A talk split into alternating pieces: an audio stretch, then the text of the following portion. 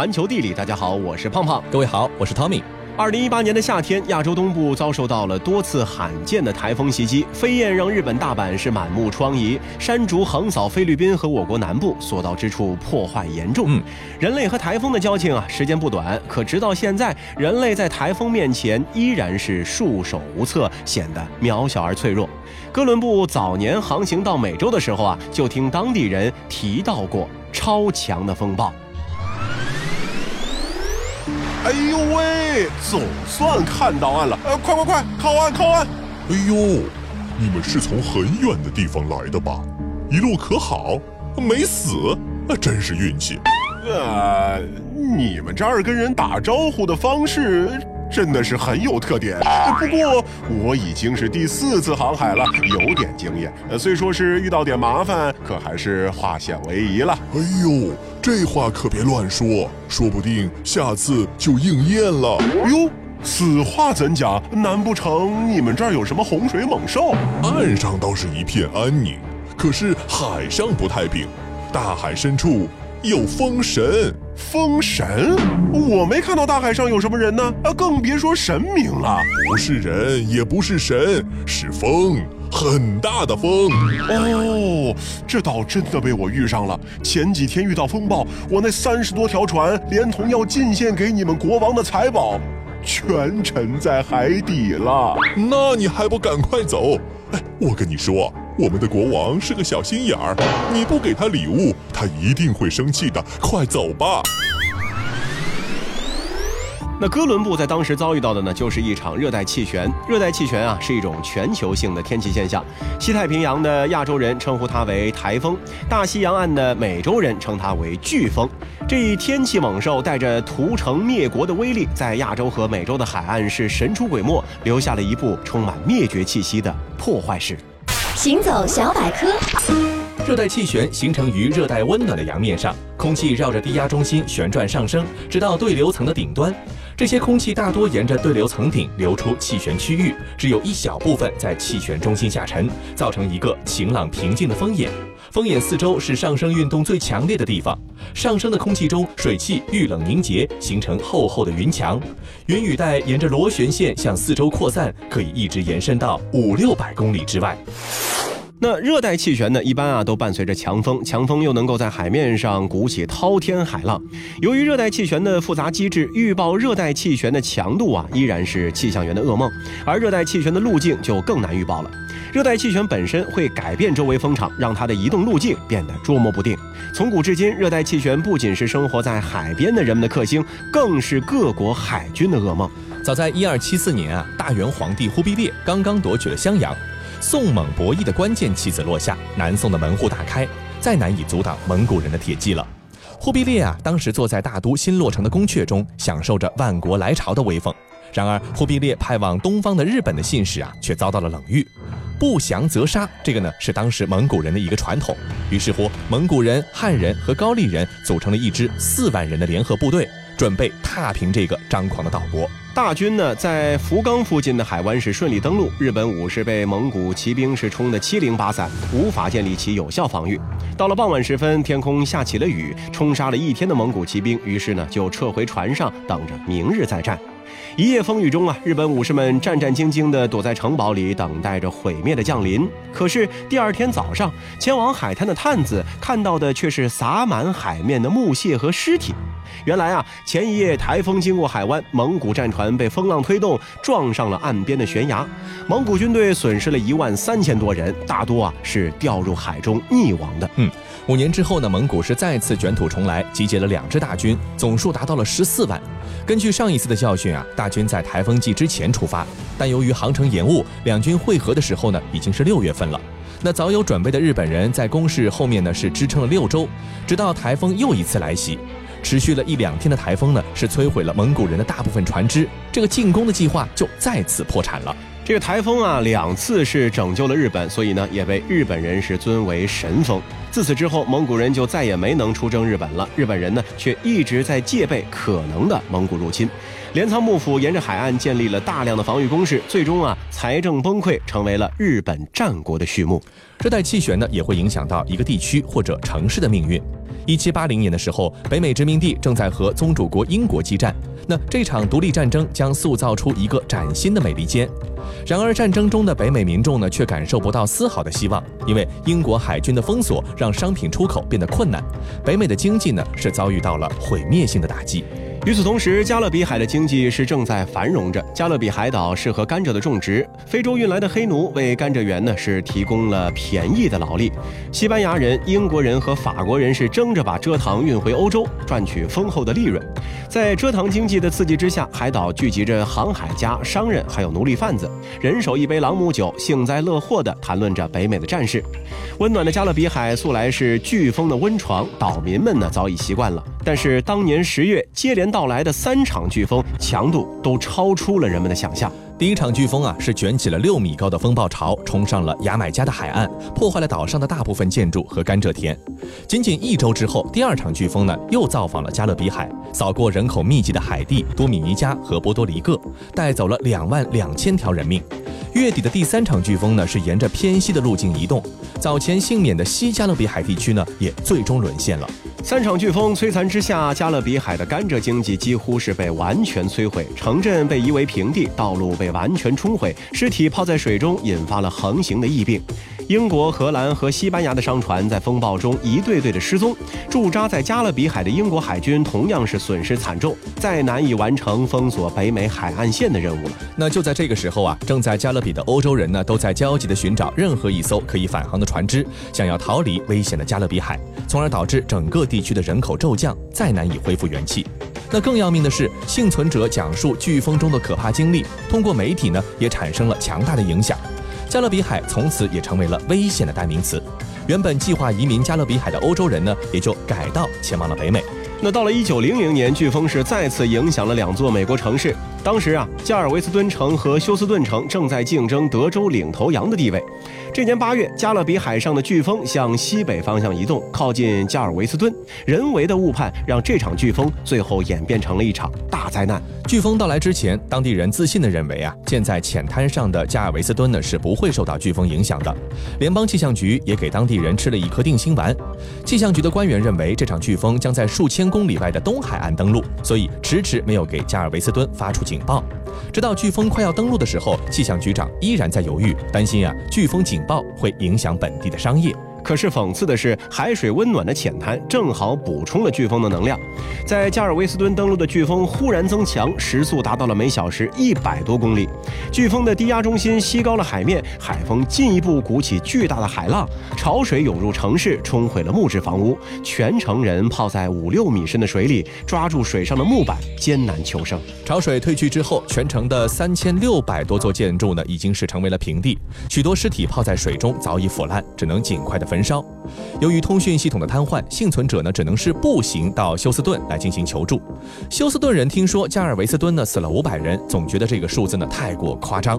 可是当他们赶到了加尔维斯敦，清点出至少有八千具的尸体。从此呢，加尔维斯敦再难和休斯顿呢来进行争锋，成为了墨西哥湾的一个不起眼的小城市。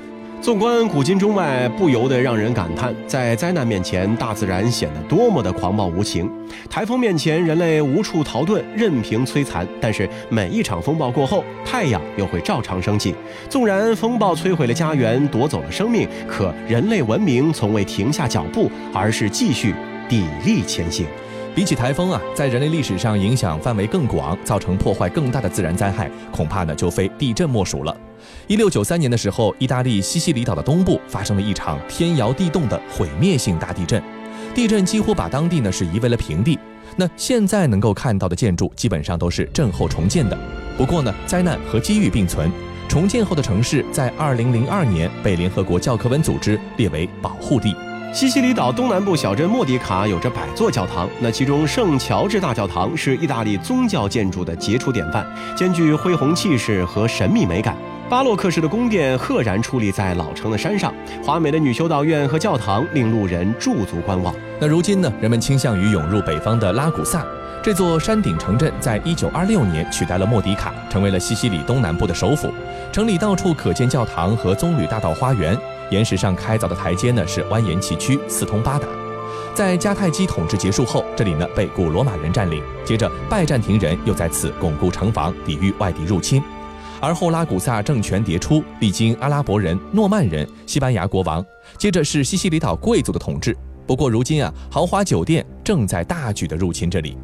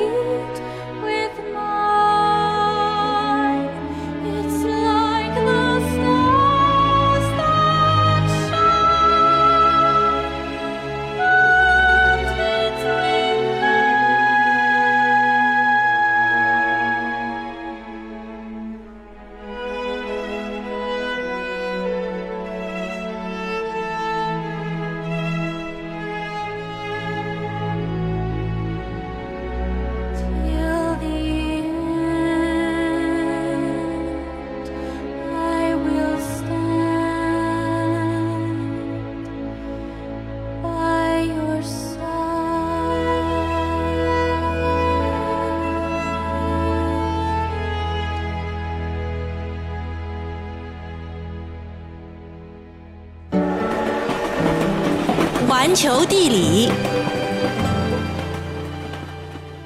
欢迎回到环球地理。大家好，我是胖胖。各位好，我是 Tommy。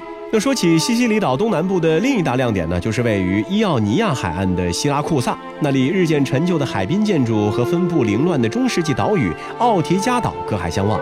从希拉库萨大教堂出发，沿着石板路走到迷宫一般的拉吉奥德卡区，宛如穿越了三千年的历史长河。这个城里呢是街巷纵横交错，古老的公寓住宅林立，得以让后来的人管窥过去的生活。孩子们在阿波罗神庙前比划着玩具刀剑，彩绘驴车慢悠悠地从旁边晃过。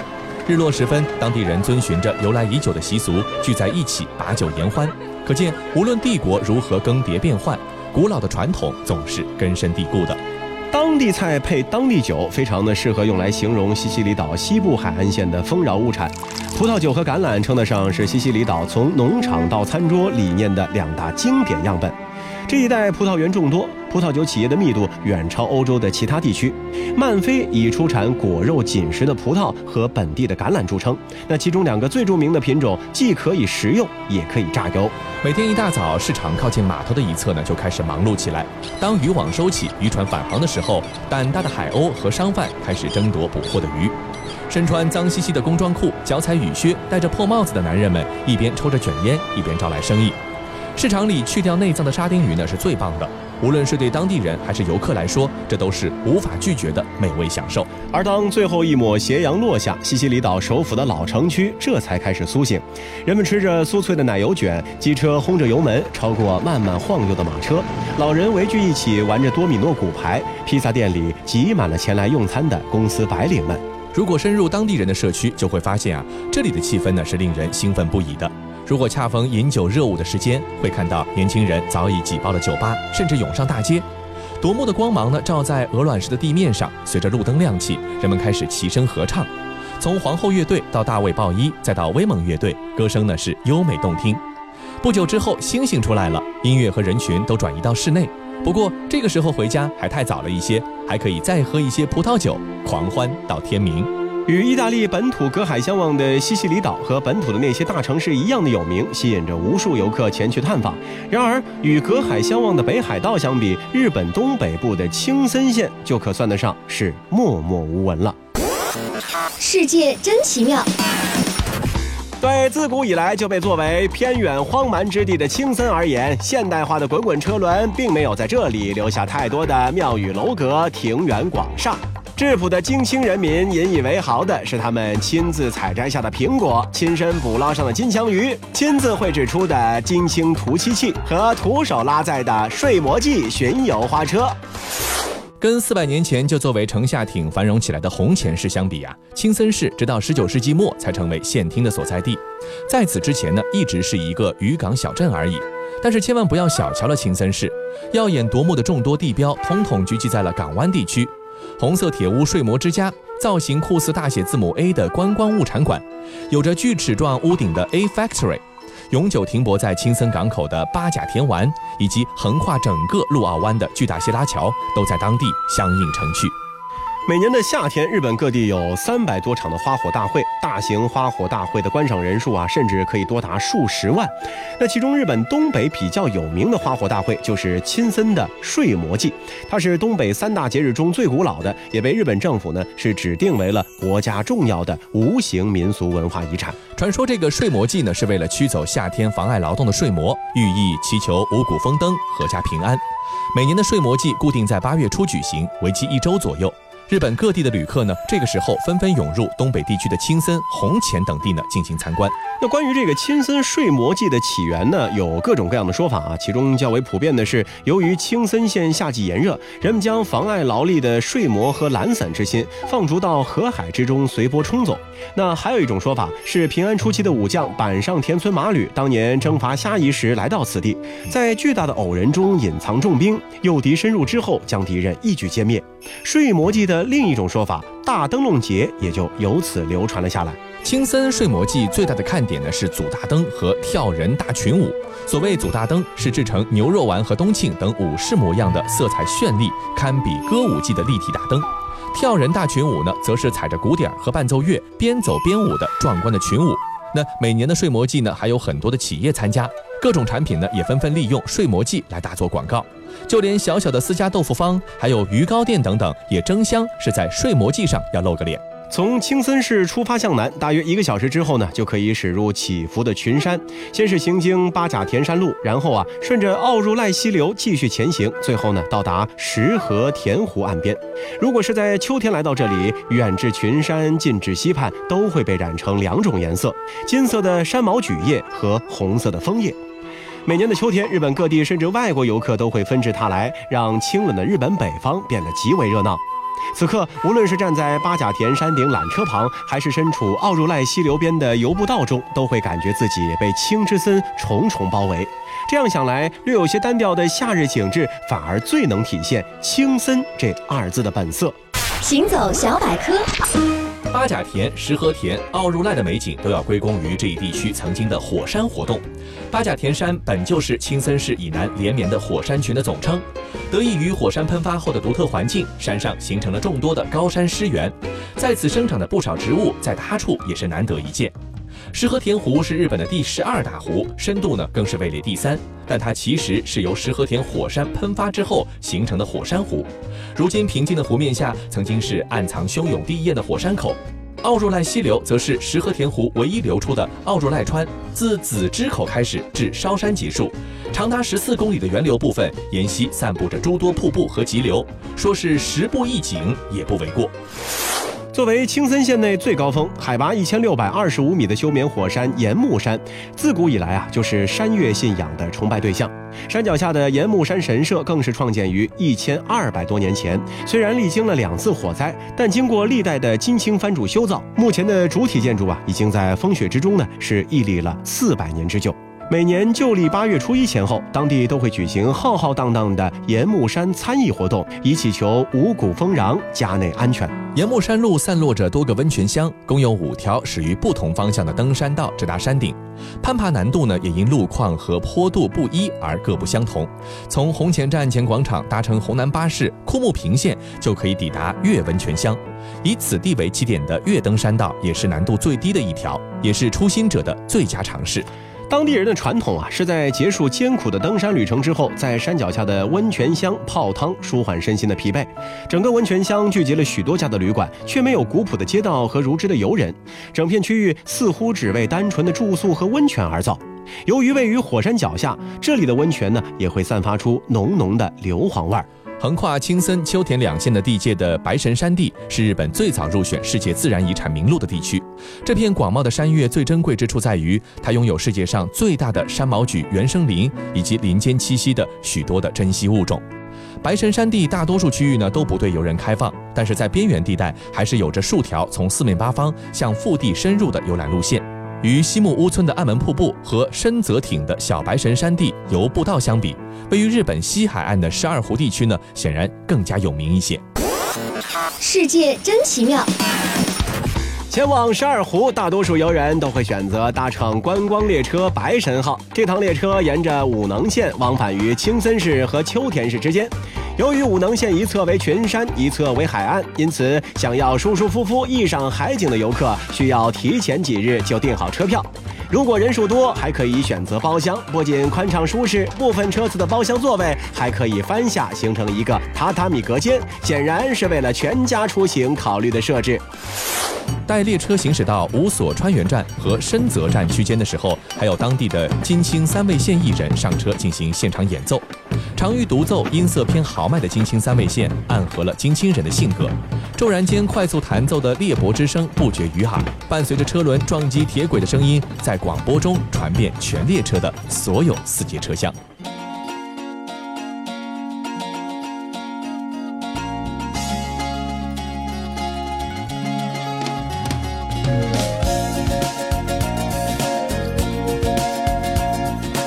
好了，以上就是本期节目的全部内容，非常感谢各位的收听。那如果说你喜欢我们的节目呢，也非常的欢迎大家来订阅我们节目的专辑。那本期节目就是这样，我们下期再见。伴着盛开的